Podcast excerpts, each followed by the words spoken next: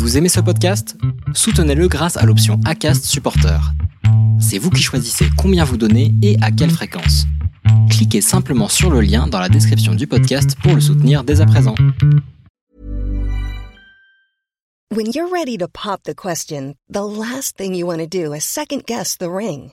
At Bluenile.com, you can design a one-of-a-kind ring with the ease and convenience of shopping online. Choose your diamond and setting. When you find the one, you'll get it delivered right to your door. Go to Bluenile.com and use promo code LISTEN to get $50 off your purchase of $500 or more. That's code LISTEN at Bluenile.com for $50 off your purchase.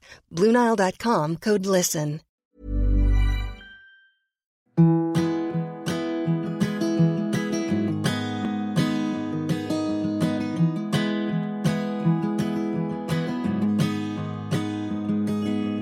I'll be right behind you, Josephine.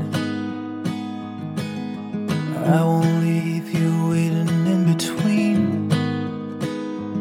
And the cigarette you bummed from me is almost burning out. You suck it till your fingers burn. Je vous souhaite la bienvenue sur le podcast Les enfants vont bien. Ici, vous entendrez parler de PMA à l'étranger, de GPA, de conception artisanale, d'adoption et de bien d'autres termes qui accompagnent la conception de nos familles. Vous entendrez aussi, et surtout, des familles homoparentales, coparentales, monoparentales par choix ou de fait, adoptantes, nous raconter leur parcours extraordinaire, au sens littéral du terme, vers la parentalité. Parce qu'en France, le chemin est bien avancé mais n'est pas encore abouti, je vous propose d'écouter des témoignages de notre quotidien qui vont vous rassurer sur le fait que nos enfants vont bien. Vous écoutez l'épisode 10 de la saison 3. De tous les épisodes que j'ai enregistrés, je crois pouvoir dire que celui-ci est celui qui se rapproche le plus de notre vécu. Et pourtant, leur histoire est unique. Leurs choix sont propres à elles et leur parcours leur ressemble parce qu'il est le résultat de leur réflexion. Elles l'avaient pressenti, la fibre au pas était la méthode qu'elles emploieraient comme une évidence. Elles ont dû attendre, faire des essais avant d'en arriver à se repencher sur la repas. Elles ont choisi l'implantation de deux embryons parce qu'elles rêvaient de multiples, comme si elles savaient que la vie avait ce plan-là pour elles. De deux, elles sont passées à une grossesse triple, une aventure incroyable dont je suis moi-même reconnaissante chaque jour. Elles, ce sont Solène et Noémie, de Hâte l'avenir est à nous, maman de Gabin, Louis et Justin. Je dois vous prévenir, cet épisode est plein de surprises et de rebondissements. J'ai beaucoup aimé me replonger dans mes souvenirs en miroir avec les leurs, et je peux vous dire qu'elles rendent justice à ce cadeau de la vie, en vous partageant tous leurs jolis moments. Alors on ne va pas se mentir, des triplés c'est aussi des moments plus difficiles, mais quand on a vécu une grossesse telle que celle-là, on bénit chaque jour de leur présence et on célèbre la vie. Je vous souhaite une bonne écoute.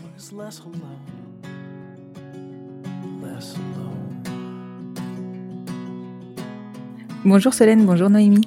Bonjour. Je vous remercie beaucoup de vous être rendu disponible pour, euh, pour cet enregistrement.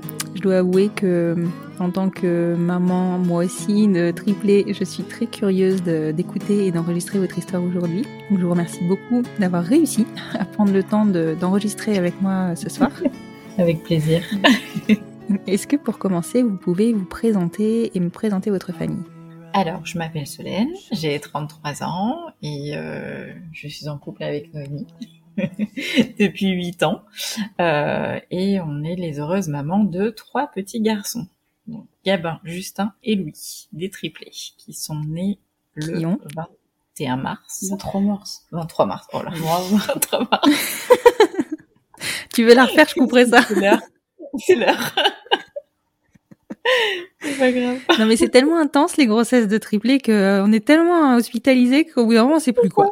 Il y a trop de chiffres. C'est ça. Donc voilà, donc qui ont 6 mois. Qui ont six mois. Et moi, c'est Noémie. J'ai 33 ans aussi, comme Solène, on est de la même année. Et puis, bah, forcément, maman aussi euh, de triplé en couple. voilà. C'est bizarre, vous êtes maman toutes les deux de triplés, c'est fou ça. Ouais, ouais, ouais, Ah, c'est bizarre. c'est dingue. hein. C'est c'est bizarre, hein Comment c'est possible? Bon, allez, j'arrête mes bêtises. Alors du coup, euh, est-ce que vous pouvez me raconter, parce que je suis curieuse, comment vous vous êtes rencontrés? Eh ben, on travaillait ensemble. Ça faisait euh, six mois qu'on travaillait ensemble. Quand je suis arrivée au travail, euh, c'est Solène qui me formait. C'était ma formatrice pendant 15 jours. Et puis après, petit à petit, euh, on s'est Ouais. rapprochés. Enfin, elle était en couple de son côté, j'étais en couple du mien, mais pas forcément heureuse toutes les deux. Solène n'était pas avec une femme, elle était avec un homme. hein. donc Mhm. j'aurais, moi, c'était, enfin, c'était impensable que je me mette avec elle. hein, typiquement, c'était pas forcément mon style de femme. euh, il y avait rien qui m'attirait à part qu'on s'entendait très bien. Et puis après, euh, plus on s'est confié l'une l'autre, euh, bah il y a quelque chose qui est né et, et voilà. Ouais, ça s'est ça s'est fait tout seul. On a appris à se connaître et, euh, et du coup, euh, bah voilà, on s'est lancé. Et alors du coup, est-ce que donc là je vais poser la question à Noémie. Est-ce que toi Noémie, tu avais déjà envisagé la parentalité ou pas? Comment comment enfin, est-ce que tu te, te projetais maman? Honnêtement, non. Parce que moi, depuis mes 15 ans, je sais que bah, j'aime les femmes.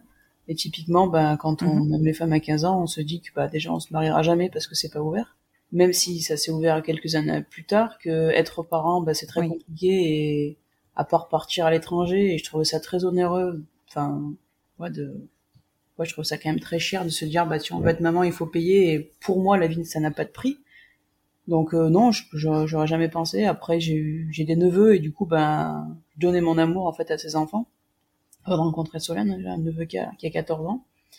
Et puis finalement, en rencontrant Solène, ben, Solène voulait des enfants et en fait, c'était du coup, ben, on se repose la question. En fait, si on en veut des enfants, Mm. simplement, ben, on se l'interdit. Typiquement, c'est ça, quoi. Oui, Donc, euh, oui, complètement. donc voilà. Et toi, Solène, du coup, tu étais engagée donc dans une relation hétéro. Est-ce que tu envisageais, enfin, je suppose que tu t'es pas posé la question de la parentalité, c'était C'est ça. dans, la, dans le contexte. euh, un jour ça arrivera forcément. Après, euh, c'est les enfants, ça se réfléchit aussi. Hein. C'est pas parce que euh, c'est facile entre guillemets à faire que euh, on peut les faire comme ça. Donc, euh, donc c'est vrai que voilà, le- la question euh, ne s'est pas posée parce que je n'étais pas heureuse. Et, euh, et au moment où euh, justement j'ai rencontré Noémie, on en a parlé rapidement et euh, on a commencé à se renseigner. Alors qu'au début, bah, il a fallu qu'on se marie, on, on a essayé de faire, euh, enfin voilà, tout ça euh, dans les règles entre guillemets. Mais nous, dans tous les cas, ce qu'on voulait, c'était que ce soit clean. Euh, donc, c'était de partir à l'étranger dans une clinique. D'accord. C'était pas de faire ça, euh, voilà, en artisanal ou quoi que ce soit. Nous, on n'était pas, on D'accord. pas pour nous, en fait. Voilà. Mhm. Ce que je peux comprendre. Et alors, on va, on va revenir un peu à, à- au début. Donc, bon, vous dites que vous avez parlé hyper rapidement finalement euh, de faire des enfants. Ce que je trouve euh, chouette, enfin, dans le contexte où il fallait que toi, bah, tu euh, admettes que tu euh, rentrais dans une relation avec une femme, que du coup, bah, ça changeait forcément la vision de la parentalité. C'est du coup, euh, vous aviez euh, réfléchi. Enfin, tu dis, vous vous êtes renseigné, vous aviez tout de suite réfléchi euh, clinique ou vous avez euh, tâtonné un peu et vous, enfin, Non, tout de suite. et sous combien de temps vous êtes lancé Tout de suite clinique parce qu'on savait que c'était possible. Après, on connaissait pas les prix ni quoi que ce soit, mais de suite direct dans nos têtes, en, en parlant euh, euh, souvent justement, et ben ouais, on se disait que c'était voilà, c'était clinique de toute façon, euh, que ça allait pas se faire maintenant, qu'il fallait attendre un petit peu, euh, tout ça, mais dans tous les cas, c'était clair pour nous. Ouais, en fait, on voulait se dire que, enfin, le jour où il fallait qu'on explique à notre enfant comment elle a été conçue, ben, on voulait expliquer ça proprement et il y a d'autres méthodes où je me dis, j'arriverai jamais à expliquer à mon enfant euh, comment elle a été conçue, quoi. C'était juste pas possible pour moi. Donc, euh, Oui, parce que ça vous ressemblait pas. non, tout à ça. fait. ouais. Après, voilà, chaque parcours est propre à chacun et c'est vrai Ouais. que on se retrouve chacun dans nos parcours. Mhm. quoi. Et, et alors, du coup, vous êtes lancé au bout de combien de temps? Après, Solène, elle le dit rapidement, mais c'était pas, c'était pas la première année non plus. La Non. première, au bout d'un an, on s'est paxé. Mm. Au bout de deux ans, trois ans, non, au bout de trois ans, on s'est. Trois ans, ouais. Et en fait, euh, on a lancé direct euh, derrière. Voilà, nous, c'était le critère. En gros, il fallait qu'on soit mariés Mm. pour pouvoir accéder à ça. Parce que non, pour l'insémination, je crois que la clinique, elle, elle le demandait pas. Non. Mais dans tous les cas, après, pour que celle qui ne porte pas l'enfant puisse l'adopter, il fallait forcément être marié. Donc c'était nous notre critère d'être Oui, marié. Donc je crois que c'était au bout de trois ans Trois ans, ouais. qu'on a vraiment fait la démarche d'aller en Espagne, justement, une clinique avec euh, qui on a eu des contacts qui s'est très bien passé. Donc on s'est lancé euh, avec cette clinique en Espagne. D'accord. Et alors, du coup, pourquoi l'Espagne plutôt que la Belgique ou plutôt qu'un autre pays? Bon, en l'occurrence, c'est souvent l'Espagne, Belgique. Parce que on habite dans le sud, enfin dans le sud.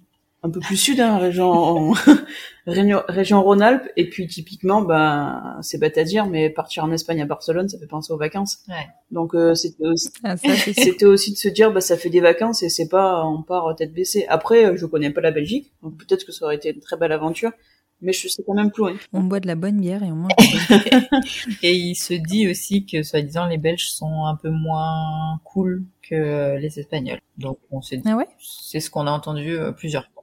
Oui, oui, après. Donc après, c'est des on dit, hein, mais euh, voilà. Oui, mais Tant voilà. faire, on préférait partir dans le sud, c'est beaucoup plus près euh, de chez nous et, Ouais, c'est euh, et puis c'est plus sympa, ouais, le soleil. Ouais, c'est clair. c'est clair. Et donc, euh, je crois savoir que vous avez choisi la clinique Ouais. Eugène. Et pourquoi ce choix-là? Alors, je vous laisse euh, en parler. Ben en fait, pourquoi? On, a- on s'est renseigné quand on a tapé euh, sur internet différentes cliniques en Espagne. Et Eugène, c'est celle qui est sortie en premier. Typiquement, euh, Oui, c'est ce que j'allais te dire. En fait, c'est souvent celle qui sort en premier. c'est ça. Et du coup, ben, on est parti en vacances euh, une semaine vers Barcelone. Mm. On a vu un premier contact avec euh, le médecin qui s'est très très bien passé. Du coup, ben, on a continué avec Eugène. Voilà. On s'est pas posé plus de questions que ça. Non, euh, on n'a pas cherché ailleurs. On, Ouais.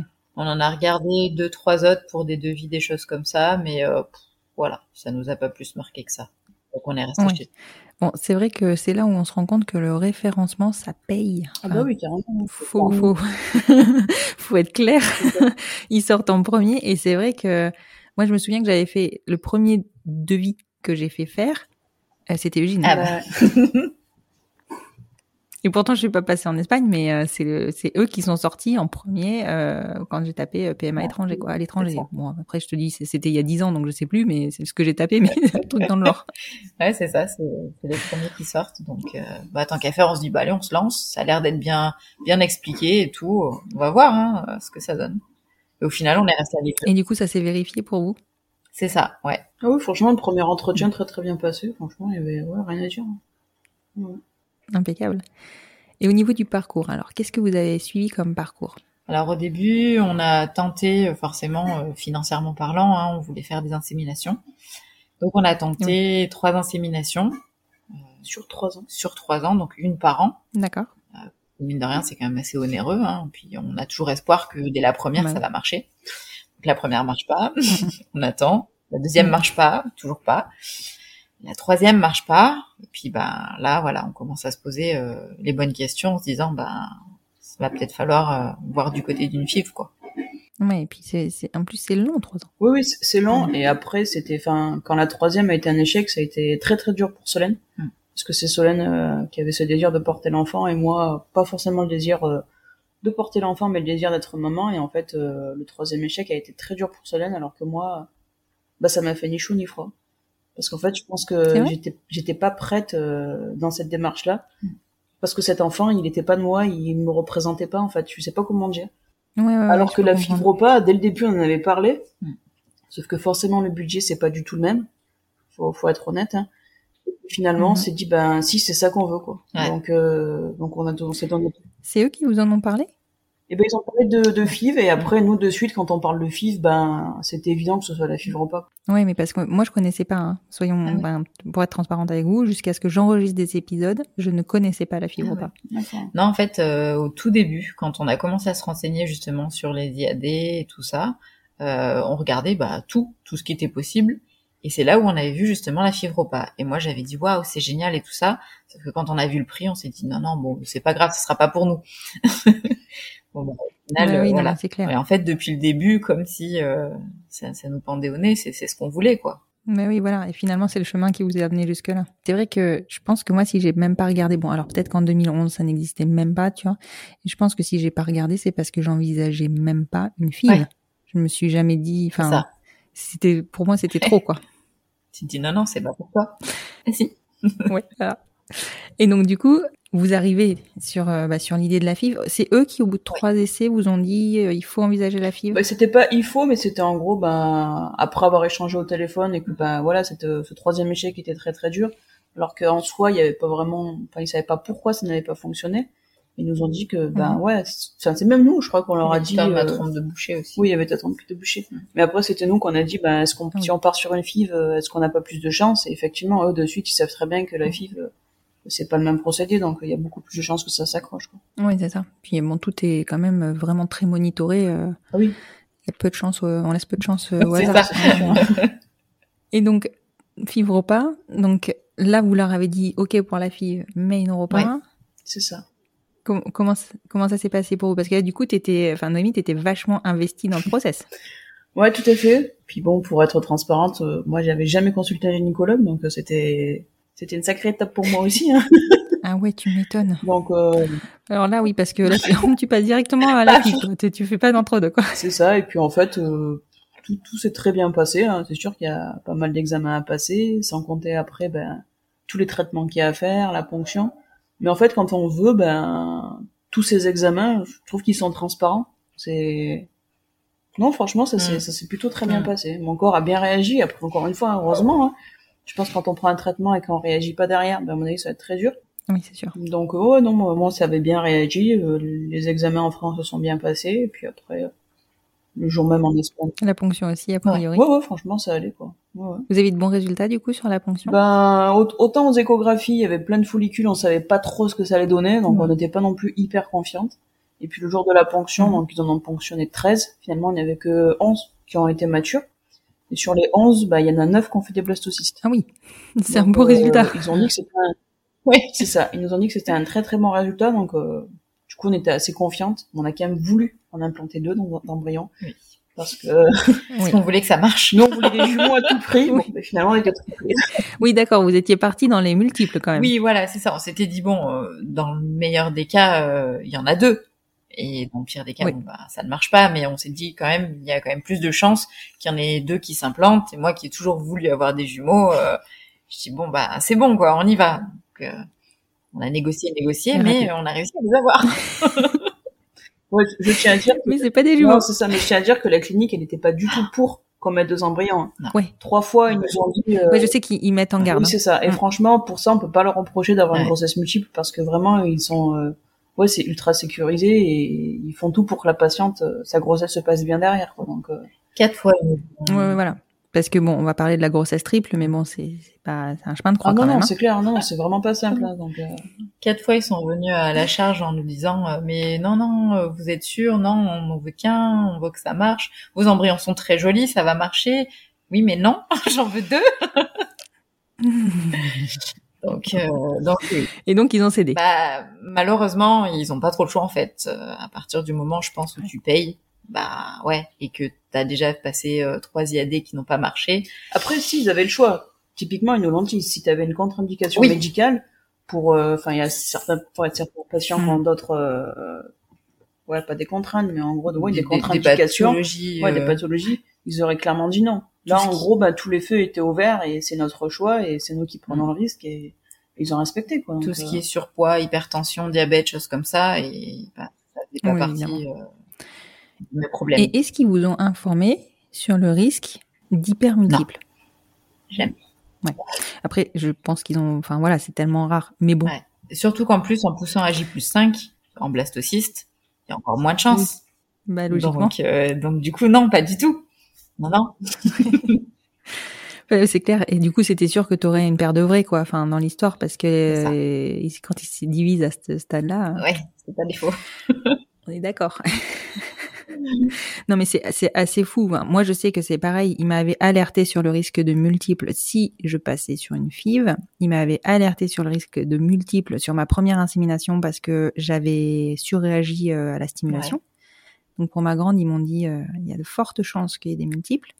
Mais pour les triplés, ils ont pas stimulé et ils m'ont dit enfin, il y, en aura qu'un Ouais. quoi. La preuve. Ah mais ils m'ont pas cru hein, quand je les ai appelés et que je leur ai dit que c'était des triplés. Ils m'ont jamais cru. Hein. Il a fallu que je leur envoie une euh, une copie de l'échographie. Bref, c'est pas mon histoire qu'on raconte aujourd'hui. Et donc, ils implantent les deux. Est-ce que toi, tu es, enfin, tu as un doute sur le fait que ça est pris, pas pris, enfin, comment ça se passe? Alors, par rapport aux inséminations, j'ai pas eu du tout les mêmes, alors pas le même traitement déjà et pas les mêmes symptômes. C'est-à-dire que la progestérone, on la commence euh, normalement juste après l'insémination. Moi, je crois que je l'ai commencé peut-être un petit peu plus tôt euh, au moment du transfert. Et, euh, et j'ai senti en fait euh, les embryons s'implanter. Alors que d'habitude, j'avais tous les symptômes de grossesse, le gros ventre, euh, les nausées, enfin tout qui allait bien, alors qu'en fait il y avait rien du tout. Euh, merci la progestérone. et, là du coup, bah voilà, pas plus que ça. Par contre, j'ai eu mal à l'utérus. J'ai senti voilà comme des douleurs de règles sur euh, le lendemain du transfert, puis le surlendemain. Mhm. J'ai dit ah tiens bon du coup bah bien contente, j'attendais que ça. mais euh, mais voilà c'est la seule chose que que j'ai ressenti et après pas plus de mots que ça. La progestérone n'a pas enfin plus réagi par rapport aux, aux inséminations que j'avais eues avant. D'accord. Et du coup, tu es beaucoup plus suivi sur une FIV, donc je pense que tu as eu. Bon, déjà, tu as fait ton test de grossesse. Pour Eh ben non. Eh ben non parce qu'en fait on a été voir je sais plus pourquoi parce qu'on a été voir le, le gynéco. Euh, C'est pour ton arrêt de travail. Ah oui, pour moi, oui, bah ouais, c'est ça, pour mon arrêt de travail. Et du coup, euh, il a de suite voulu euh, donc me faire la prise de sang, il a de suite voulu faire une échographie. Je me suis dit, ah mais c'est un peu tôt. euh. Enfin, ça faisait vraiment, euh, je crois que ça faisait moins d'une semaine de toute façon. Ça devait faire peut-être cinq jours qu'on avait fait le, le transfert. Donc bon, bah toute contente, allez hop, on va faire l'écho et tout ça. Et là, rien. Bon bah, ok, là, on était un peu déçus, mais en même temps, c'était trop tôt. Et donc il a dit, vous faites euh, dans trois jours, je crois, vous faites le la prise de sang. Bon bah ok. Puis bon, j'y croyais pas trop en fait. Et au moment de recevoir la prise de sang, euh, j'avais un taux à 300 et des brouettes. Et là, on s'est dit ouais, c'est trop bien, euh, ça a marché, mais bon, on s'emballe pas trop quand même. Il faut voir que la grossesse soit évolutive, donc il faut vraiment euh, attendre la deuxième prise de sang. Et, euh, et ben la deuxième prise de sang, euh, bingo, je sais plus à combien on était, presque 1000, je crois, un truc comme ça. Enfin, un truc de fou. Ouais, donc là, t'avais pas trop de doutes sur les multiples quand même. ouais, non, c'est ça. Bah, on s'était dit qu'il y en avait deux. Ouais, voilà, qu'il est jumeaux. Mais jamais trois. ça. Oui, mais non, on se dit pas trois de toute manière. Et puis après, C'est pas euh, quelque chose qu'on envisage. Juste pour la photo, on a voulu faire le test de grossesse. Parce qu'on savait qu'il était positif. Oui, voilà, c'est ça. Là, je sais, c'est bon, ça, je peux le faire. pas- ouais. J'aurais pas de On a désillusion. fait ça dans le sens Ou alors, c'est qu'il est vraiment mauvais. hein. D'accord. Et, et du coup, bon, vous avez refait une écho rapidement ou pas dans le cadre d'une FIV Je crois que vous êtes suivi vachement plus euh, fréquemment. Alors, on... Au bout de deux semaines, du coup, on a fait l'échographie, je crois, ça faisait, ou trois semaines Trois post semaines. transfert. Trois semaines post-transfert, ouais. Parce que la clinique, elle veut justement ça. Et notre gynéco nous avait dit, de toute façon, il faut attendre trois semaines parce que sinon, on verra rien. Donc, euh, oui, mais c'est donc clair. on prend notre rendez-vous, on fait, donc toute contente, on fait l'échographie. Et puis, euh, donc, il, il met la sonde, et puis là, direct, euh, je vois des poches noires. Donc là, waouh, trop bien, ça a marché. et puis là, il passe et il regarde, il fait, ah, il y en a deux. euh. Et en fait, on voyait une grosse bulle noire avec deux petites bulles dedans. Et, euh, et puis là, je réfléchis, je dis, mais c'est pas possible. euh, Normalement, on doit avoir deux poches différentes. Et en fait, donc il continue à passer, tout ça, et puis on voyait bien deux poches différentes. Et puis là, il regarde, et puis là, je regarde Noémie, je vais, ah, il y en a trois. Et il me dit, euh, non, non, non, non, attendez, il y en a pas trois, euh, ça peut être un artefact. Donc un artefact, c'est-à-dire que c'est une image double, en fait, euh, vue euh, Mhm. à l'utérus et tout ça. Et puis euh, il continue, il passe, il passe. Puis non, c'est pas, c'est pas possible. Je dis, il y en a forcément trois. euh, Il y a une grosse poche avec deux bulles, il y a une petite poche avec une bulle. Donc euh, c'est- Oui. c'est c'est pas un artefact l'autre bulle. Enfin, c'est bien le deuxième embryon. Et puis euh, il est resté super longtemps à regarder l'échographie, à, à essayer de voir dans tous les sens que ce soit un artefact ou pas. Et non, non, c'était pas un artefact. Il y en avait bien trois. Il y en a Oui, y bien en trois, bien trois, comme ouais. le groupe Facebook. Donc à la fin de la consultation, il nous a quand même dit qu'il la voyait bien arriver au bout cette grossesse parce que euh, Il a pas dit ça de suite. Ah waouh. tu crois? Non, non, crois il a bien. pas dit ça de suite. Il a dit, ben, on va se revoir toutes les semaines ou tous les 15 jours pour pouvoir suivre ça. Mm. Et c'est au bout peut-être un ou deux mois qu'il a dit Mhm. qu'il a, ah si, si, je te garantis. Non, c'est pas, c'est pas si, non, non. Parce que justement, il a dit que, ben, il y avait pas de saignement, tout se Ouais. passait bien et que justement, pour lui, il la voyait bien arriver. à terme. Si, à partir du moment où il nous a transférés au centre hospitalier, qu'il s'occupait plus de nous, il a dit Ah. qu'il se faisait, non, non, je t'assure. Non, non. Et il vous a transféré au centre hospitalier seulement au bout de un mois? Même un peu plus. Non, un peu plus, je crois. Trois mois, je crois. Enfin, ouais, c'est ça, trois mois. Parce que c'est euh, la T3, que- la T1 que j'ai fait à, à Lyon. Donc oui, au début, c'est lui qui l'a suivi. Ouais. Ah ouais? Et est-ce que il a évoqué avec vous, parce que moi c'est c'est encore euh, douloureux pour moi, la réduction Non. En fait, il a jamais évoqué parce qu'il sait que ben ça faisait déjà, enfin, ça faisait longtemps qu'on essayait d'avoir des enfants, que pour nous, ben, c'était magnifique de se dire que ça y est, ça a enfin fonctionné. Et il voyait bien qu'on était un couple soudé, qu'on avait mis deux embryons, donc on voulait forcément avoir au moins deux bébés, Mhm. Et que typiquement, une réduction embryonnaire, ben qui est-ce que qu'est-ce qu'on élimine en premier? C'est les jumeaux, et c'était un truc qui était impensable pour nous. Enfin, Ouais. Lui, ce gynéco, il en a jamais parlé. C'est un, pourtant, c'est un vieux gynécologue. Franchement, Ouais. je pense qu'il part sur la retraite. Il a au moins 70 ans. Mais il a toujours été hyper bienveillant. Il a vraiment euh, au Mm. top du top, quoi. Enfin, quand on va le voir, on le remercie d'avoir été euh, Mm. aussi professionnel avec nous et ouais, aussi délicat parce que jamais une fois il a évoqué ça. Non. Franchement, jamais. Ah ouais, fou. Et on lui a posé la question quand on nous a proposé justement la réduction embryonnaire. Puis j'avais regardé des reportages aussi. Et euh, justement, il parlait de triplé et il parlait de cette réduction embryonnaire. Donc j'ai un peu appris à la télé en fait. Mhm. Et en fait, quand euh, on lui a posé la question, il nous a dit non, mais euh, moi en gros, euh, vous avez jamais évoqué euh, le fait que vous ne les vouliez pas. Et en fait, c'était tellement beau votre histoire. Enfin, c'est tellement beau votre histoire que que je voulais pas le faire. Waouh. Enfin, en gros, il en a jamais parlé Ouais. quoi. Nous, c'est l'hôpital qui nous l'a évoqué, hein, parce qu'on a été de suite orienté vers l'hôpital.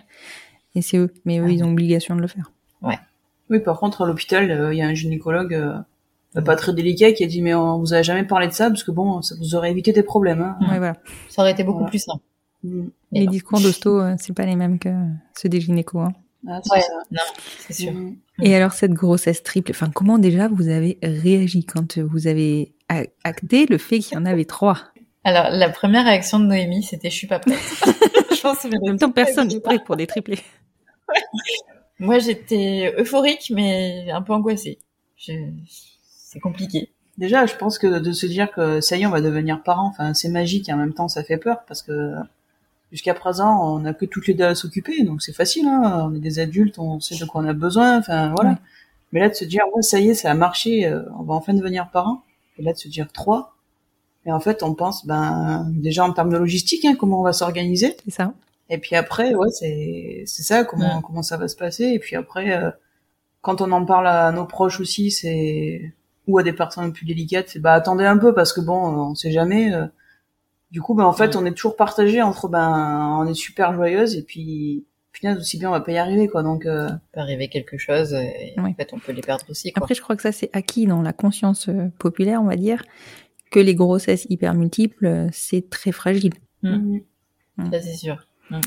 Et toi, est-ce qu'on t'avait alerté, enfin vous, de toute manière, est-ce qu'on vous avait alerté, votre gynéco, est-ce qu'il vous avait parlé de la difficulté de la grossesse et de la mener euh, à terme, on va dire, euh, de tripler ou pas? Si si quand même le, le gynécologue nous en a parlé qu'il fallait Ouais. faire super Ouais. attention, enfin que interdit de de, de prendre De la tout. route, typiquement interdit de prendre la route, que c'était une grossesse qu'elle allait passer à l'IT. Ouais. Mm. et que bah, dans tous les cas, elle serait suivie par euh, par le centre hospitalier euh, à Valence. On habite dans la Drôme, donc euh, Mhm. un centre hospitalier qui est assez proche de nous, de type 2 par contre. Mhm. Si on avait un problème, il fallait pas hésiter, il fallait de suite aller au centre hospitalier. Enfin, ouais, il a vraiment été très prévoyant et et après quand on est arrivé, enfin qu'on a téléphoné pour avoir rendez-vous dans le centre hospitalier, ils nous ont dit Non. non, vous allez dans le centre hospitalier de niveau, c'est quoi 3 Ouais, niveau niveau ouais. 3. Niveau 3. De suite, on a été renvoyé chez eux. quoi. Ouais, ouais. Donc, Donc, à euh, une heure et quart de route de la maison, quoi. Donc là, c'était un peu la douche froide. Ouais, tu m'étonnes. Surtout que, bon, on te dit, faut pas faire de route. Non, mais c'est ça, en fait. Voilà. Donc, euh, comment je fais? C'est ça. Et puis alors là, la moindre hospitalisation, t'y restes, quoi. Enfin, tu vois, tu repars pas à la maison, quoi. Ouais, c'est ça, c'est un peu, ouais, c'est un peu le truc. Mais euh, c'est vrai que du coup, voilà, on a été suivis là-bas et on a fait, euh, donc on avait des échographies tous Ouais. les 15 jours pour suivre tout ça et, euh, et vraiment, enfin, ça s'est super bien passé. Ils ont été Parce que du coup, vos monos, ils étaient mono-mono ou ils étaient... euh, alors, je, je vais préciser euh, ma question parce que c'est pas clair pour tout le monde, surtout pour les non-parents de multiples. Donc, quand on dit mono-mono, ça veut dire une poche et un placenta pour les deux. Et après, il est possible qu'il y ait soit une poche et deux placentas, soit deux poches et un placenta, soit deux poches de placenta, ce qui était moi mon cas. Ah oui. Oui. Ah non, on avait, euh, c'était une monobie, donc on avait une poche et deux, et une poche, un placenta. Non, deux poches. Oui, il y avait la membrane de séparation Deux poches, un placenta. Deux poches, un placenta. Donc, vous aviez le risque du STT. C'est ça. C'est ça. Donc le STT, c'est Ouais, le syndrome transfuseur-transfusé qui touche essentiellement, euh, d'ailleurs qui ne touche que euh, les euh, vrais jumeaux, ce qu'on appelle vrais jumeaux. Et donc le, principe, c'est que les sens se mélangent en fait, enfin qu'il y en ait un qui soit plus alimenté que l'autre ou que euh, bah, il y en ait un qui alimente l'autre. Donc c'est plus compliqué. C'est ça. Donc c'est un vrai risque pour la grossesse. Ça, ça a été un peu notre grande erreur, hein, de toute façon. Après, on n'a pas eu ce syndrome-là, mais il y a eu un problème sur un des jumeaux quand même. Mm. Il y avait un gros retard de croissance euh, qui, qui s'est vu euh, peut-être à partir de quoi du quatrième mois. Ouais. Ouais, à partir du quatrième Ouais. mois où il y avait des échos bah, tous les 15 jours aussi pour suivre ça. Mhm. Parce qu'il avait un, un petit, un Doppler ombilical où en gros, euh, le sang ne circulait pas tout le temps en fait en continu, donc il faisait qu'il était moins alimenté que son frère, Ouais. et donc il avait ben, un retard de croissance et qui se creusait, qui se creusait, et. Il fallait euh, bien bien suivre. Ouais, quatre mois, c'est tôt. semaines, on y allait. Ouais, ouais. Du coup, qu'est-ce qu'ils ont mis? Donc là, ils vous ont, ils vous ont suivi euh, de façon encore plus poussée. Et quel a été euh, le discours? Parce que je suppose qu'ils vous ont posé des échéances. Ah, ça a été, ça a été compliqué. Là, ça a été la douche froide. En fait, jusqu'à présent, tout se passait bien. On avait ben, ces BBA, c'est-à-dire Gabin, qui avait, qui était toujours plus petit que ses frères. Mais en gros, c'était pas grave en soi, parce que comme on nous a dit, il y a forcément un bébé qui peut être plus petit et déjà des triplés de base sans être plus petit. Mhm. Celui qui était tout seul dans le BBC, euh, Justin, lui, ça allait très bien. Franchement, il avait même euh, la courbe de, de poids d'un bébé euh, seul, on va Mhm. dire. Et donc Gabin, bah, il fallait le suivre de très près. Et en fait, ça, ça s'est pas vu de suite, ça s'est vu à partir du mois de novembre, je pense. Donc c'est ça, à quatre mois. Et en fait, ça a été la douche froide, parce que jusqu'à jusqu'à présent, tout se passait bien, et c'est la une des responsables justement de l'hôpital qui a fait l'échographie et, et qui a été euh, super dur dans ses propos. Mhm. Puis en gros, elle nous a fait comprendre que ben si ça allait pas, il fallait couper le cordon. Enfin, plein de trucs comme ça. C'était ouais, c'était c'était compliqué. Quoi. Enfin, nous, on était dans notre euh, Bulle. ouais, dans notre but de se dire ben nos bébés vont bien et là d'un coup, on se dit c'est pas possible de passer euh, de 3 à 2, voire à 1. Par contre, ce qui, enfin ce que ce que la personne a quand même fait de bien, c'est qu'elle a de suite euh, transmis notre dossier euh, au grand centre hospitalier euh, de, de niveau 3. Elle a même appelé son collègue en direct hein, pour euh, présenter notre cas. Mhm. Et lui, il nous a reçus euh, trois jours après. Mhm. Et là, il nous a quand même rassurés en disant que de toute façon, il y avait rien à faire. Typiquement, il fallait laisser faire les choses, euh, bah, entre guillemets, laisser faire la nature, quoi. Il n'y avait pas d'opération de, de possible. Ouais. Parce qu'en fait, ce qu'elle nous a expliqué, c'est que justement, si Gabin venait à s'éteindre, il embarquait son frère Ouais, avec. risque avec les Donc c'était en fait à surveiller euh, de très près parce que euh, sinon, euh, ouais, on pouvait perdre Louis avec. Et encore par malchance, si les jumeaux s'éteignaient, on peut aussi euh, déclencher une, un accouchement prématuré. Donc on pouvait perdre tout le monde en fait. Ouais. Donc euh, c'est vrai que là ça a été très très dur et, euh, et ouais elle nous a dit donc nous au début on pensait euh, un syndrome justement STT. On avait peur de ça vu qu'il y en avait un qui était plus petit que l'autre. Euh, mais c'est vrai que le liquide amniotique était toujours de la même euh, de la même taille, de la même quantité. Mhm. Et du coup, euh, voilà, quand on est parti euh, sur Lyon, c'est là où euh, il, a commencé à nous dire, enfin nous rassurer, en nous disant que bah, de toute façon, il n'y avait pas d'opération de, de prévu, que c'était pas possible, qu'il fallait de toute façon le suivre. Mais euh, ça avait l'air quand même, euh, voilà, de pas trop mal se passer. Il avait l'air d'être stable dans son instabilité en fait. D'accord. Donc, euh, Et ça, donc, c'était à 4 mois, donc ça fait quoi 20 semaines, 21 semaines, quelque chose comme ça? Oh non, avant. Ouais, j'aurais dit même 18 semaines, hein, Ouais, parce que 18, c'était ouais, comme ça. courant décembre, Mm. donc euh, D'accord. Oui, donc vous étiez encore assez loin de la viabilité, si jamais. Ah complètement. c'est ça, exactement. C'est ça. Bah, on vivait avec une épée de Damoclès au-dessus de la tête, hein, euh, en se disant à chaque échographie, est-ce qu'il va bien, est-ce que tout va bien se passer, est-ce qu'ils sont là, euh, voilà, est-ce que, est-ce que ça, ça va être bien, quoi? Même, euh, même après, pour essayer de se projeter, parce que je savais donc forcément que j'allais être hospitalisée à partir de 25 semaines. D'accord. Euh, ça, c'est leur protocole à eux euh, sur l'hôpital de type 3. C'est qu'à partir de 25 semaines, ils hospitalisent systématiquement jusqu'à la fin. Ouais. D'accord. Et du coup, donc c'était un peu l'échéance entre guillemets en se disant que de toute façon, si j'arrive à 25 semaines, ils sont viables. Oui. Théoriquement. Théoriquement. Euh, ils arrivent à les sauver en fait. Avant, ils les réaniment pas. Après, euh, voilà, ils essayent de, de tout faire pour les sauver. Mais du coup, entre temps, bah, il faut quand même vivre. Il faut quand même euh, se dire que si je suis hospitalisée, pardon, à 25 semaines, eh ben, euh, il faut réussir euh, à faire ma valise, à ce que tout soit prêt pour quand les bébés vont revenir. Donc, euh, donc on a quand même essayé de se projeter. On s'est, on s'est projeté avec les trois bébés en se disant que les trois bébés allaient, allaient réussir. Donc, on a monté leur chambre, on a tout fait pour que, pour qu'ils soient là tous les trois, quoi. Puis on leur parlait. Et on leur parlait. Et du coup, vous avez passé les échéances petit à petit euh, en, en le maintenant stable ou, ou vous avez eu d'autres frayeurs? Alors non, on a eu même euh, des bonnes nouvelles parce que ça allait mieux. Donc ça peut aller mieux. Ouais, En fait, ça peut aller mieux parce qu'on se dit que c'est tout dans la tête et que quand on Ouais. veut quelque chose, ben, on l'aura. Enfin, comme on disait, on a parlé tous les jours, on leur parlait à Mm. travers le ventre. Allez, accroche-toi, nous on t'attend. On s'est renseigné aussi sur l'alimentation, euh, qu'est-ce qu'on pouvait donner pour euh, améliorer ce flux sanguin justement qui était manquant. Mhm. Un truc tout bête, hein, des myrtilles. Vrai Donc Solène a fait des cures de myrtilles. Génial. tout ce qui est fruits noirs, euh, c'est super bon justement. Et en fait, euh, voilà, j'ai mangé des myrtilles, des myrtilles, des myrtilles, des Je myrtilles. n'en peux plus des myrtilles. c'est ça. J'ai repris aussi euh, mes compléments alimentaires que j'avais, euh, que je prenais au tout début de grossesse. Mhm. Et justement, à un moment donné, à l'échographie, euh, le gynéco nous dit, euh, bah écoutez, je sais pas ce que vous avez fait, mais ça se voit quasiment plus. Il a quasiment plus de problème. Donc il m'a dit, continuez comme ça. Donc là, j'ai mangé des myrtilles Sous toutes leurs formes. sur toutes les formes. Après, ouais, il y avait plus de problème, euh, on va dire, sur le Doppler ombilical. Par contre, il n'avait pas rattrapé son retard de croissance et comme il nous a dit, il le rattrapera pas. Oui. Ça, c'est sûr que dans le ventre, il, euh, il pourra jamais. Après, c'est un retard qui rattrapera petit à petit. Hein. Quand on le voit, même là, gamin, on sait que c'est le plus petit. Il y a pas, il y a pas photo. Hein. Mm. Après, en grandissant, bah, je pense que ça se verra plus. Mais, Non, non, ça se tassera. mais bon, il est là. Il est là, il va bien. Oui, voilà, c'est bien il le va bien. principal. Et alors, vous avez accouché, enfin, tu as accouché, mais bon, vous avez accouché, à quel terme? Alors, euh, donc j'ai été hospitalisée donc à 25 semaines justement. Euh, J'avais beaucoup de contractions. Déjà, ouais.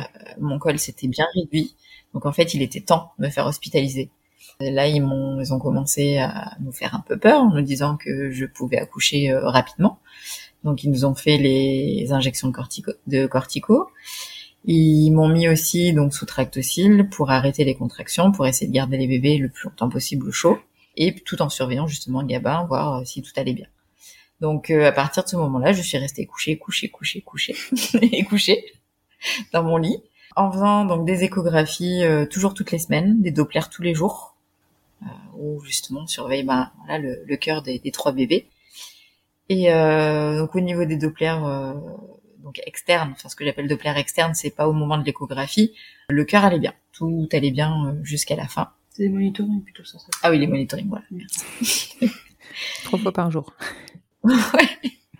On surveillait euh, voilà les euh, les Doppler donc euh, aux échographies toutes les semaines et à un moment donné on commence à voir justement euh, ben, cette fameuse alimentation de Gabin qui commençait euh, à être de moins en moins bonne. Mhm.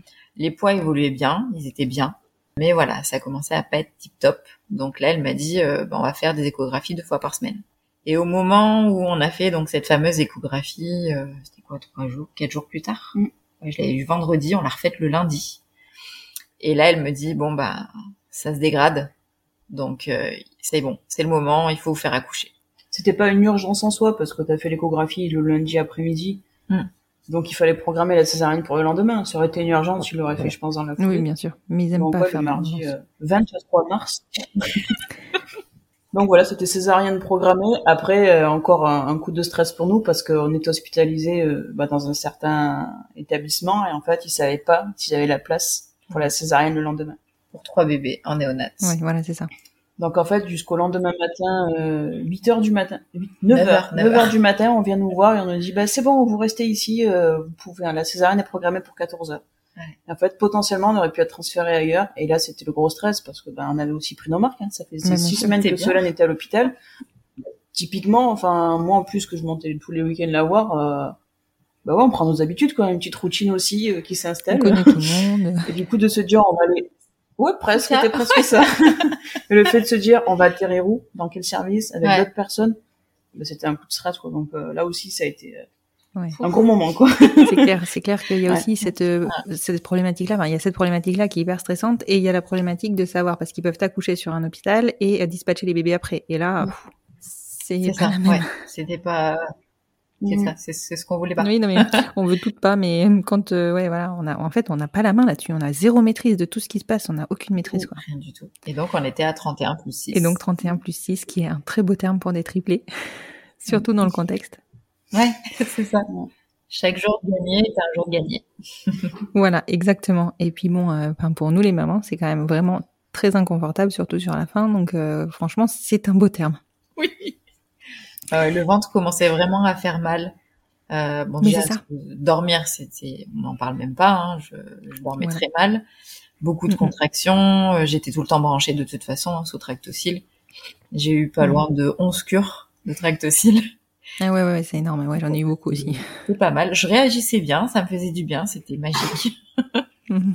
Mais voilà, ouais, la fin est très très dure et et puis juste avant l'échographie, j'avais dit à Noémie de toute façon, je sens que ça va être l'heure. Je ouais, je l'ai senti. Et bingo. marrant ça. Je lui ai dit écoute, euh, quand elle est partie euh, le dimanche, je dis bon, à mon avis on se revoit cette semaine euh, avant avant vendredi. Et bingo, lundi elle est revenue. lundi. Lundi soir. Lundi Moi, c'est pareil. hein. C'est la dernière écho euh, où je sais pas. Ils, m'ont dit tout va bien. J'ai tout lâché, je crois. Ah paf. C'était bon, quoi. C'est ça. Dans la foulée, hop, c'est passé. C'est très beau terme. En tout cas, euh, bravo. Je peux pas dire le contraire. Et alors, c'est arrivé parce que c'est pas rien trois bébés quand même. Ça, ça fait bizarre. Alors la césarienne, c'est super bien passé. Euh, Mhm. Vraiment, je crois que c'est même le meilleur moment de toute la grossesse que j'ai eue. Ben, on peut dire que l'avant césarienne, euh, on n'était pas très fiers parce qu'on nous a dit que ben c'est pas sûr que je puisse assister. Ouais. Que Oh typiquement avec contexte Covid, ben non, c'était pas possible. Donc en fait, j'attendais dans le couloir. Solène est partie sur son brancard et moi j'attendais dans le couloir, j'attendais, j'attendais. Et puis finalement, il y a une dame qui vient me chercher, euh, Noémie Oui, c'est moi. bah c'est bon, venez vous habiller, vous pouvez assister. Et là, gros soulagement. soulagement. Franchement, euh, Ah ouais, c'est clair. donc euh, ouais. Mais pour vous deux, hein, je pense, parce que pff, c'est chaud hein, d'être tout seul dans le bloc. euh. Mm. Ah ouais, quand il commence à m'installer, à me mettre sur cette table, j'étais en croix. euh, c'est ça. ça fait peur. Et puis C'est j'avais clair. tellement peur d'avoir mal, de sentir quelque chose. Ouais. Et en C'est fait, ça. vu que c'était une césarienne programmée, c'était pas non plus dans l'urgence, il fallait les faire sortir, mais il n'y avait pas d'urgence ultime. Ça a pu être fait correctement, c'est-à-dire qu'ils ont bien attendu que je sois endormie correctement pour pouvoir justement commencer à ouvrir. Euh, donc j'ai absolument rien senti. Euh, les gens étaient mais super gentils, euh, toujours à côté de nous et tout ça. Jusqu'au premier qui sort et là on l'entend pleurer. et là c'était trop beau. Ouais, Ouais, ils ont pleuré à 31 plus 6, ouais. C'est Ouais. chouette. Moi, moi, ils ont pas du tout pleuré, je les ai pas entendus. C'est vrai. Ah, ah ouais, les trois. On a entendu pleurer les trois et euh, crier, c'est pas pleurer, mais le premier Ouais. cri, on s'est dit ouf, déjà, euh, ils s'en sortent euh, hors du ventre, quoi. Enfin, c'était no- Ouais. ouais, notre seule crainte, Ouais. quoi, que mais qu'ils soient sans respiration et qu'il n'y ait rien, en fait, c'est c'est surtout ça. Mm. Donc, euh, Mais oui, oui, mais euh, forcément, en plus, comme on te dit que les prémas, je suppose que vous aviez eu un entretien avec le pédiatre avant qui vous a expliqué euh, à quel terme ils arrivaient, quel serait, enfin, qu'est-ce qui serait mis en place. C'est toujours inquiétant. hein. ah c'est horrible. Comment Puis- ils présentent ça euh, Puis juste avant que Solène, enfin, pendant qu'il préparait Solène, moi j'attendais dans la pièce à côté parce que je pouvais pas voir forcément. Mm. Il y avait quatre couveuses, dont trois qui étaient bien préparées, et en fait, il y avait une équipe médicale qui arrivait. Il y avait deux pédiatres euh, par bébé, donc euh, plus des auxiliaires, euh, plus des puéricultrices, et je, sans mentir, je crois qu'ils étaient une quinzaine de personnes. Et là, on s'est dit, Ah oui, c'est wow, énorme. 15 personnes pour euh, trois bébés. bébé. Comment ils, dans quel, en fait, c'était plus à Karen, dans quel état ils vont sortir, quoi. Enfin, c'est c'était- clair. En tout cas, euh, ouais, c'est clair que l'arrivée de de trois bébés, euh, c'est toujours hyper, enfin, c'est toujours, c'est impressionnant pour tout le monde. Je pense autant pour le personnel médical que pour nous, Mm. parce que c'est quand même pas fréquent. Ouais. Et vos, vos petits bou- bouchons, donc du coup derrière, comment ça s'est passé pour eux? Ils ont atterri facilement ou euh, il a fallu un peu euh, les stimuler? Eh ben, ça, on l'a su qu'après, parce que forcément, une fois que Ouais. tout le monde est sorti, que tout le monde était stable, je sais pas combien de temps ça a pris, parce que quand c'est comme ça, je sais pas, je sais pas dire euh, le temps. Franchement, je sais pas. Par contre, ils m'ont dit, ben, la deuxième maman, je crois qu'ils m'avaient appelé comme ça, hein. Mm. Vous pouvez venir euh, pour, pour voir vos bébés. Solène, c'était pas possible parce qu'elle était en train d'être recousue, et puis, ben, Mhm. typiquement, elle pouvait pas se lever, hein, vu qu'elle était toute endormie. et du coup, bah, là, je les ai vus, les bébés. Ils avaient, ils étaient tout entourés de plastique, ils avaient une poche autour de la tête de plastique aussi. En fait, j'étais là comme ça, ils m'ont dit, vous inquiétez pas, tout se passe bien, ils sont stables, euh, enfin, tout le monde va bien, quoi. Et en fait, on reste sans voix. Typiquement, euh, puis en plus, il y a tout le corps médical qui vous regarde. euh, donc, euh, ouais, c'était juste très, très Ouais, C'est là impressionnant. que tu prends conscience du truc en fait, parce Bah, qu'avant c'est ça. quand même abstrait. Hein. Tout à fait. Et en fait, euh, là, on se dit, ah oui, ils sont vraiment tout petits. En même temps, c'était bébé. Et ouais, c'est, ben, on sait pas quoi faire. Puis il y en a trois, donc on va avoir les trois comme ça. Enfin, du coup, une fois qu'ils sont stables, il me dit, bon, ben, on va les monter dans leur couveuse. Euh, Est-ce que ça vous dit d'en prendre un sur vous? Euh, je dis, bah oui, oui, avec plaisir. Donc, euh, ils ont mis ceux qui étaient censés être les jumeaux, donc c'est-à-dire Justin et Gabin dans une couveuse. Et moi, j'avais Louis sur moi, donc sur une chaise, hein, forcément. hein, J'étais pas, j'ai pas, enfin, j'ai pas eu à marcher. Et là, ils nous ont Mhm. monté euh, en néonat. Donc, ils ont mis Gabin qui était tout petit par contre en réanimation, en service à côté. Et euh. Justin et Louis étaient euh, en néonat. Donc là, ils ont préparé les couveuses, ils ont installé. Soins intensifs. Ils sont intensifs, ouais, pardon. Ouais, ils sont intensifs. Et donc là, ils ont préparé les D'accord, couveuses, ok. ils les ont installés, puis moi, je naviguais parce qu'entre les deux pièces, et en fait, euh, bah, c'est nos bébés, C'est mais pas c'est pas à nous à nous en occuper, en fait. Et c'est ça qui est hyper déstabilisant. Ouais. Et ça, euh, ouais, on s'en rend très vite compte qu'en fait, ben, c'est pas tes bébés quoi. Enfin, si c'est les tiens, mais pour l'instant ils Ouais. appartiennent au corps médical et en fait, euh, ben toi t'es impuissante face à ça quoi. C'est Ouais. donc ouais, c'est vrai que c'est très très bizarre quoi. Franchement. euh. Ouais, c'est Ouais, bizarre. la néonate. Après tout le personnel était bienveillant. Je vais en revenir juste au moment de l'accouchement parce que tout le monde me pose la question à moi, donc je vais vous la poser à vous. Comment vous avez fait le choix des prénoms? Alors nous, on avait déjà choisi depuis un bon moment euh, des prénoms, sauf que deux jours avant, on avait changé le nom de Justin. En fait, on était censé avoir donc les jumeaux, c'était Justin et Gabin. Enfin, c'était Martin et Gabin. Et Louis, euh, le tout seul. D'accord. Et au dernier moment, deux jours avant, j'ai dit ah Justin j'aime bien et tout, et puis on s'est mis d'accord. Allez hop c'est bon, ça sera pas Martin, ça sera Justin. Donc ça se terminait par un en plus aussi, et Mhm. puis on aimait bien. Et le jour de, de l'accouchement, en fait, c'est les sages-femmes qui sont venues nous voir avant la césarienne en nous demandant, ben, du coup, il faudrait qu'on ait les prénoms pour, euh, parce qu'il y a besoin des prénoms. Comme ça, on sait d'office comment ils s'appellent. Alors certains, quand on a raconté ça à certaines personnes, ils nous ont dit, bah non, moi, quand on m'a demandé ça, c'était hors de question. Je donnais pas avant qu'ils soient nés. Moi, ça m'a pas du tout posé D'accord. problème. Non. Typiquement, ça m'est complètement égal. Et du coup, ben, on nous a demandé euh, comment il s'appelait. Est-ce que c'était le premier sorti qui prenait ce prénom? Est-ce qu'il y avait un, un ordre à respecter? C'est de là qu'on a dit, ben oui, euh, celui qui est le jumeau le plus petit, ce sera Gabin. Son jumeau, ce sera Justin. Et le tout seul, ce sera Louis. Voilà. Donc c'était censé être comme ça. Ils ont bien respecté. Et grosse anecdote quand même. Au bout de deux jours qu'ils étaient dans leur couveuse, on s'est dit, c'est quand même bizarre parce que Justin, il ressemble pas à son jumeau. Et puis, il est beaucoup plus costaud que son jumeau. Ses cheveux, ils sont hyper foncés. Ouais. Il y a quelque chose. Du coup, on en parle au corps médical, on leur pose la question. Ils nous disent, non, non, vous inquiétez pas, on peut pas se tromper, c'est impossible qu'on se trompe, euh, on, a, bien respecté le protocole. euh, Bon, bah, soit on leur fait confiance. On en parle aussi à l'infirmière, elle dit, ouais, non, non, vous inquiétez pas, si le médecin vous a dit ça, il y y a pas de souci, quoi. Ils leur font le groupe sanguin, parce que ça, c'est obligatoire. Ils font le groupe sanguin, et le Ah ouais lendemain, Moi, je les ai pas eus. Je les Ah, ai toujours pas. Ah ouais Ah ouais. Si c'est le... Ah, je sais plus comment ça s'appelle. Je sais pas, il y a un test spécifique justement qu'ils font. Ah ouais Je Ouais, les ai pas. je sais Bon, pas écoute. Ah bon, voilà. Et du coup, ils font, ils font le groupe sanguin, et puis là, euh, le lendemain, l'infirmière, elle vient nous voir, donc euh, la même qu'on a vue la veille, et elle nous dit, non, c'est c'est l'infirmière ou c'est ou c'est le médecin qui est venu nous voir? Je sais Non, plus. non, non, c'est les infirmières qui en ont parlé. Et après, il y a le médecin qui est venu, tout, tout penaud. Ouais, et en fait, je sais l'infirmière en disant, ben, Vous aviez vous savez, raison. vous avez des doutes, ben en fait, on a fait le groupe sanguin, et effectivement, euh, Gabin et Louise ont le même groupe sanguin, et Justin, il a un groupe sanguin différent, donc en fait, c'est bien les jumeaux, euh, on est vraiment désolé pour l'erreur, enfin, si vous voulez changer les prénoms, vous inquiétez pas, on s'occupe de tout. Bref, vous avez le temps de réfléchir aussi plusieurs jours, on comprend, on est vraiment désolé. Et on a au moins eu trois ou quatre médecins qui sont venus nous voir à intervalles de jours enfin différents hein, pour nous dire on est vraiment désolé pour l'erreur, c'est c'est la première fois que ça nous arrive. euh. Donc voilà, c'était Vous êtes au courant euh, Oui, bah oui, bah nous on le savait en fait. Hein. On avait vu Nous, que c'était pas les bons. c'est ça. Donc c'était assez, drôle en fait. Ouais. Et puis on n'a pas changé les prénoms parce que ben Justin c'est c'est Justin, Louis c'est Louis. Enfin c'était pas possible de les appeler différemment. En fait, physiquement, on avait l'image qui était associée au nom. Mm. Donc peu importe si c'était son jumeau ou pas le jumeau, c'est voilà, c'était celui qui était dans cette couveuse là avec les cheveux noirs, euh, un peu plus potelés. Bah en fait c'est Justin, c'est pas Louis. Donc euh, bah voilà, Ouais, puis, des prénoms. et puis, je pense que à toute votre vie, après, vous auriez eu. Alors là, vous- bon, c'est- là, c'est l'anecdote, mais après toute votre vie, vous seriez dit, bah, pendant quelques temps, ça a quand même été l'autre, quoi. Enfin, Ouais, tu vois, ouais, je sais pas, tu, ça, tu, tu penses tout le temps, quoi. Vraiment. Bon, ben oui, du coup, c'est pas vous qui avez choisi l'ordre des prénoms, quoi. Non, c'est eux. C'est c'est, c'est, voilà, c'est la vie qui a choisi, quoi. Tout à ça. fait. Ouais. C'est marrant. Super anecdote.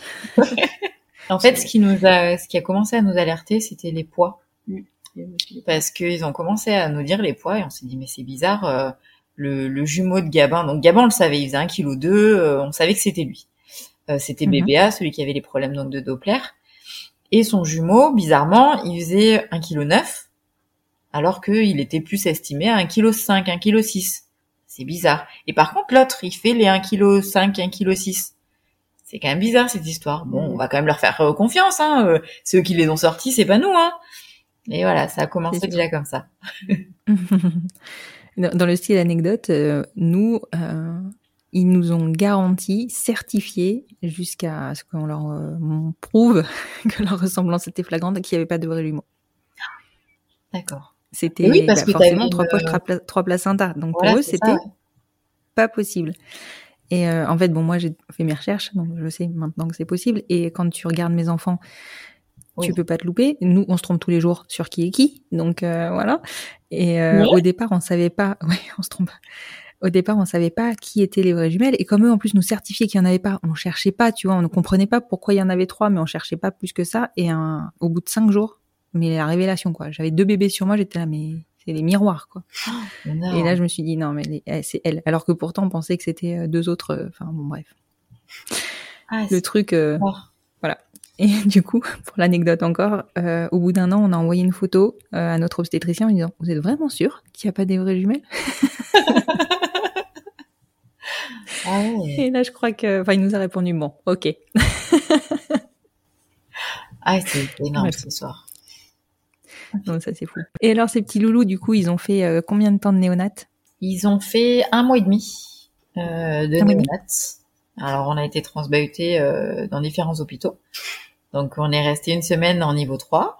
On est resté trois semaines en niveau 2. Et on est resté 15 jours en niveau 1. C'est la, la façon Vous dont ça- connaissez tous les hôpitaux de la région. C'est ça. Puis la façon dont ça s'est passé, en fait, le transfert, on n'était pas du tout prête. Encore une fois, ils nous en avaient pas du tout parlé. Et en fait, euh, l'hôpital le niveau 3, il y a un matin, il y a la pédiatre qui vient nous voir en disant, euh, ben, en gros, tout va bien, vos bébés ils pourront être transférés, mais bon, pas aujourd'hui parce que je crois qu'on a, enfin, je crois que Mm. l'hôpital niveau 2, ils sont pas prêts à vous recevoir, il n'y a pas encore de place, euh, en a trois.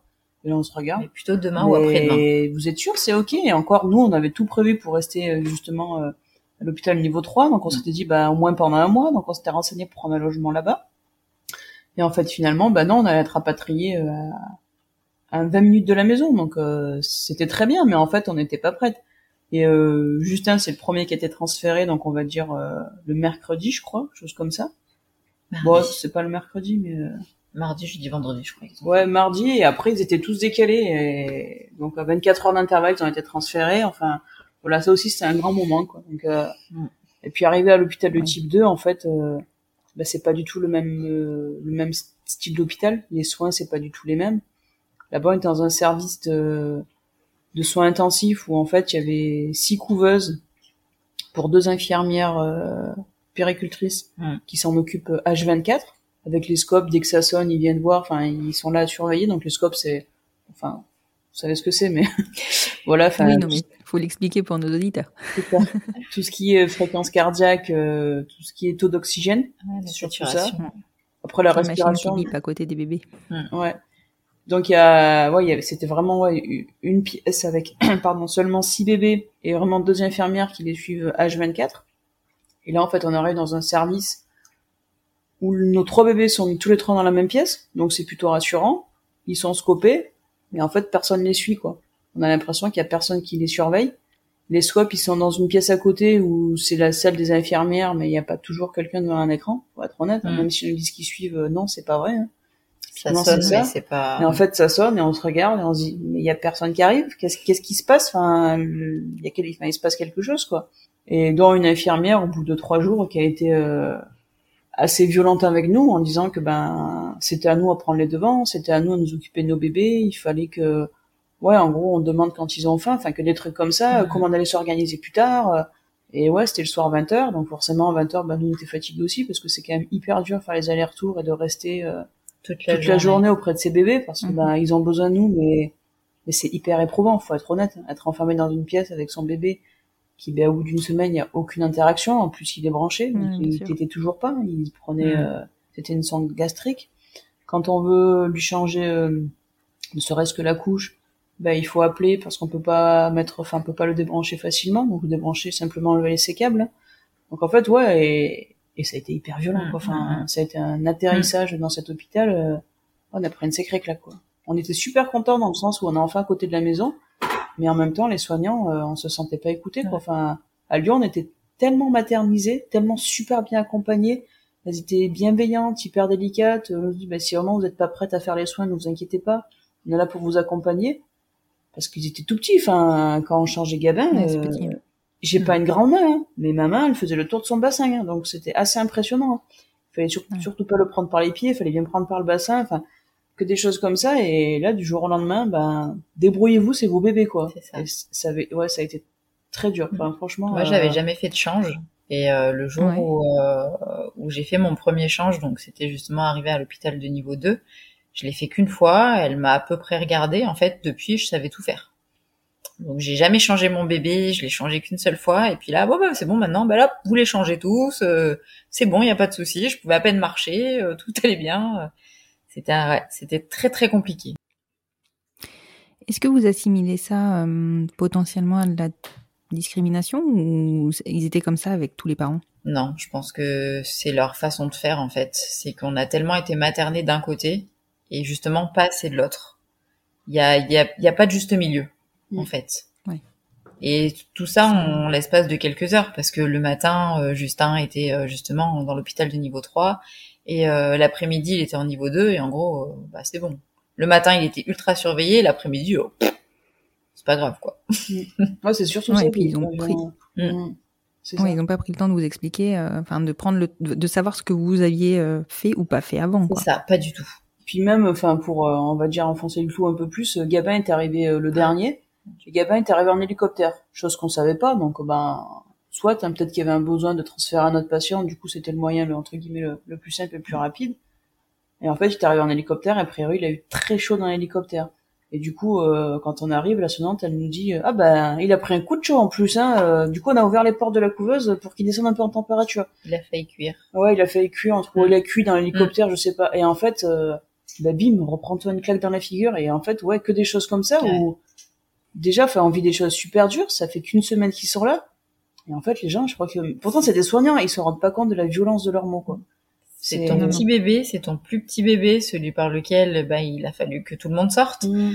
Euh, et là, on te dit ça comme ça, mais enfin, tu t'atterris pas quoi. Mhm. C'est très compliqué. Non, mais bien sûr, bien sûr.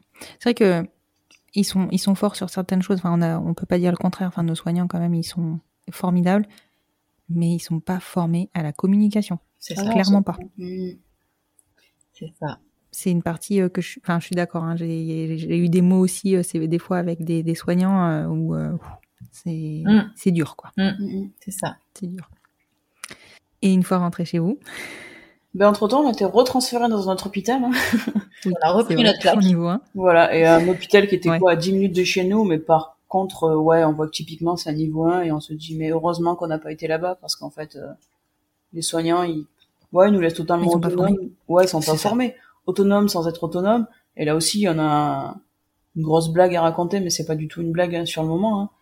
C'est que on s'était absenté parce que ben il fallait qu'on aille faire des courses et puis forcément, il fallait bien qu'on rentre aussi à la maison euh, laver nos linges parce que du coup notre linge pardon parce que du coup on passait toute la journée avec eux, on passait la nuit aussi là-bas Mm. pour pouvoir bien s'en occuper. Et il y a Justin qui avait du mal à téter et que souvent bah, il s'étouffait. Donc euh, il fallait bien le surveiller quand il tétait. Et donc du coup on arrive, elle dit ah ben lui ça s'est bien passé. Par contre Justin euh, tout violet. Hein. J'ai montré à ma collègue en me disant ah je crois qu'il y a un souci, regarde la tête qu'il a. Et en fait elle nous dit ça à notre bébé. Enfin et là c'était le truc et on se dit mais elle se fout de notre, de notre figure ou enfin elle est infirmière quoi. Elle a affaire à des Mm, bébés qui sont en néonat. Elle sait le parcours qu'il a eu le petit tout. Enfin je trouve ça vraiment mais plus que déplacé toi. C'est ouais. Au pire, Ouais, il s'est passé un événement. Ben, elle nous dit, bah, été un peu, compliqué avec Justin, mais bon, il a bien pris son bibi, puis c'est tout, ça s'arrête là, quoi. Enfin, on n'a pas besoin de le savoir, on sait très bien, en plus, que ça lui arrive.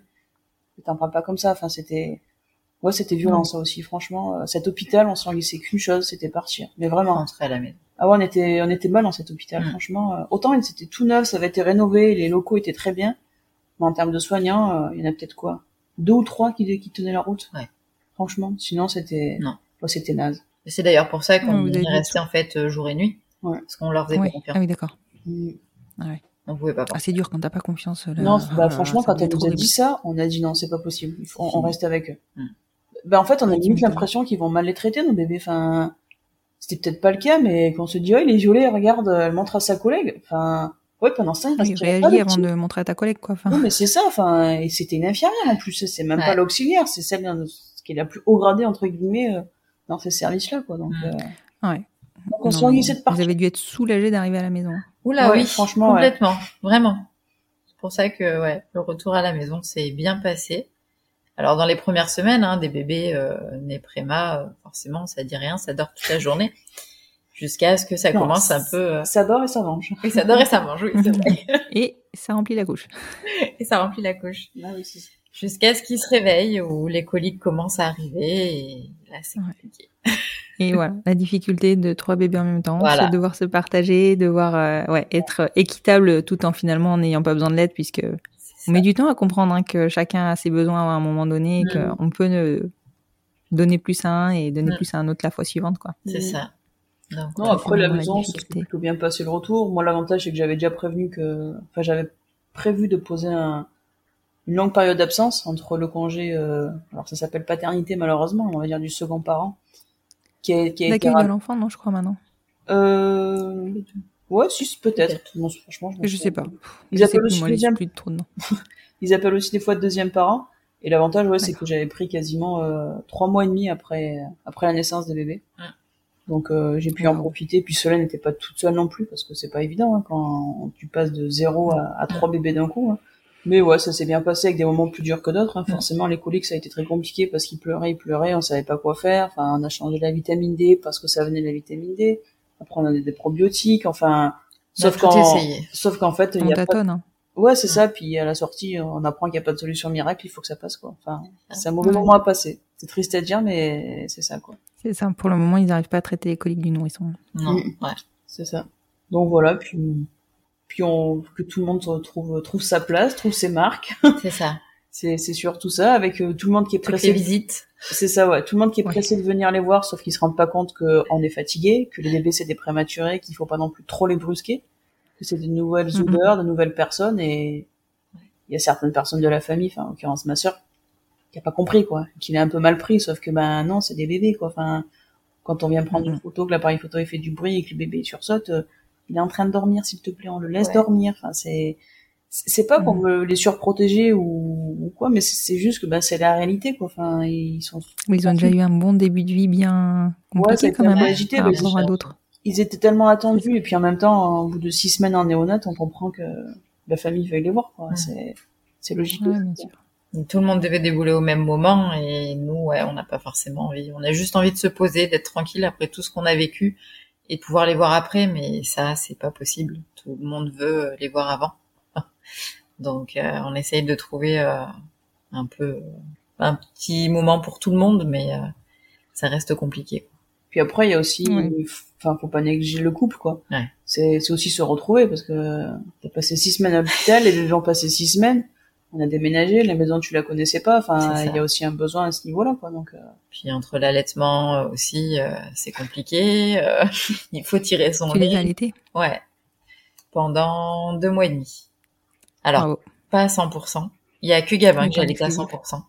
Parce que j'avais pas assez de lait, j'avais pas envie de me prendre la tête dessus, mais quand même un peu. Mais euh, mais c'est vrai que voilà, je, je voulais et euh, j'ai quand même réussi à les allaiter, mais c'est hyper hyper contraignant.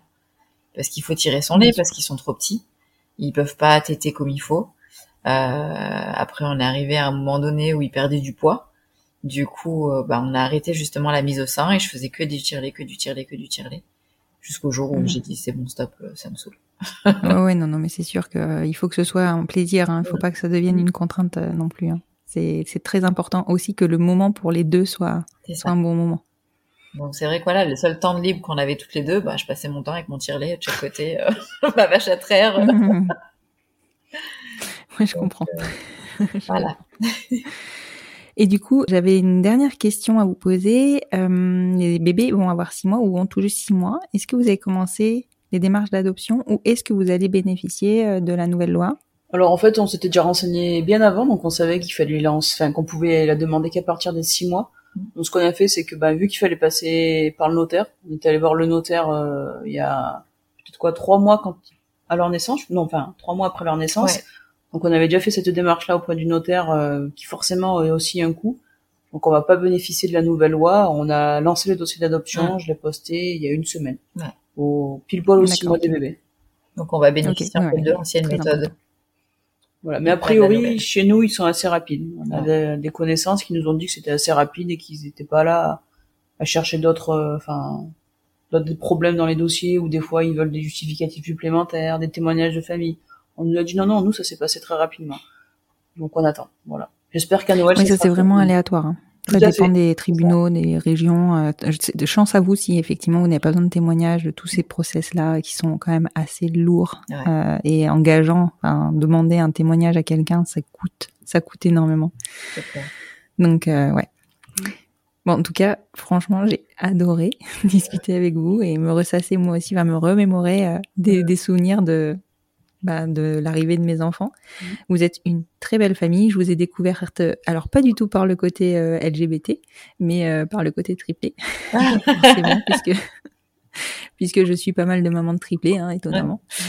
Et, euh, et vraiment, euh, votre votre famille, elle fait, je pense qu'elle elle en fait rêver plus d'un ou plus d'une, parce que voilà, enfin, oui, vous avez un parcours qui est un peu, euh, qui a été un peu compliqué, un peu chaotique, mais aujourd'hui, euh, quelle récompense C'est ça.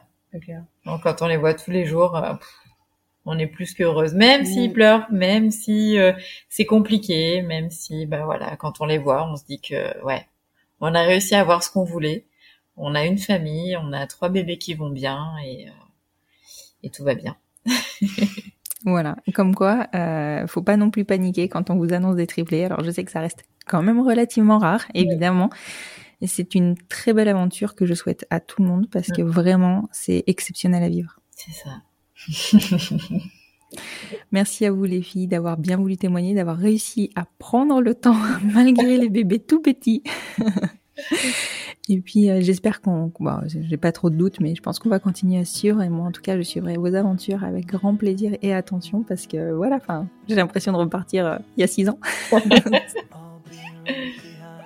Merci à toi. à très bientôt, merci à vous. Merci. Ah merci.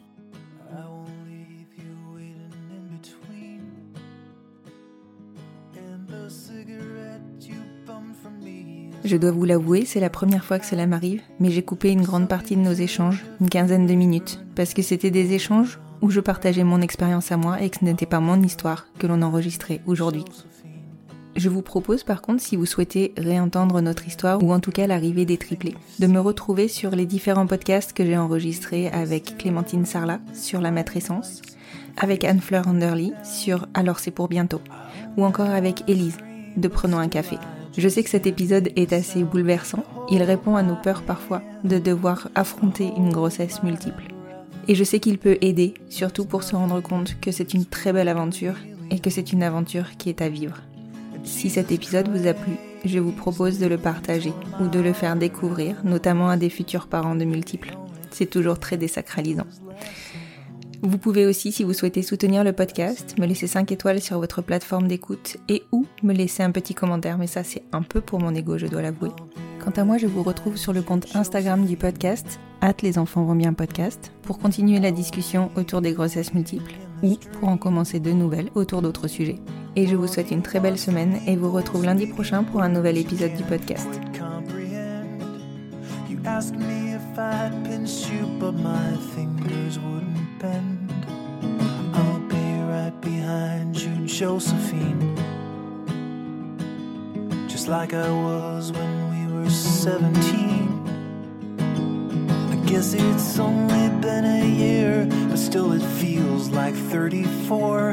I don't feel like I am living in the same skin anymore. Now hold my hand, hold this world we really own.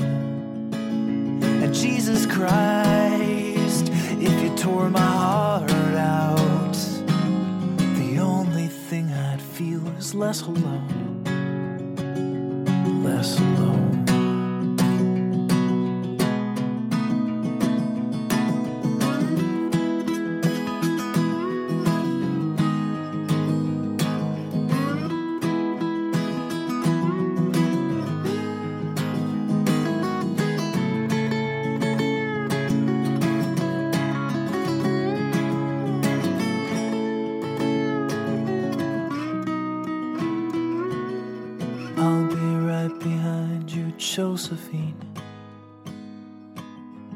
Even when my soul's an amputee.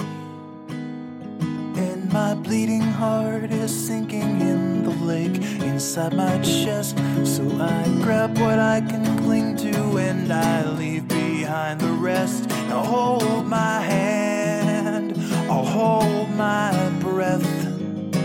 There's nothing in this world we really own.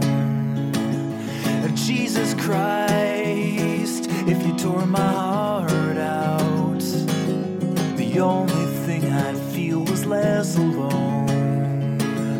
Now hold my hand and take my breath and leave behind the things you'll never own. And Jesus Christ, please tear my heart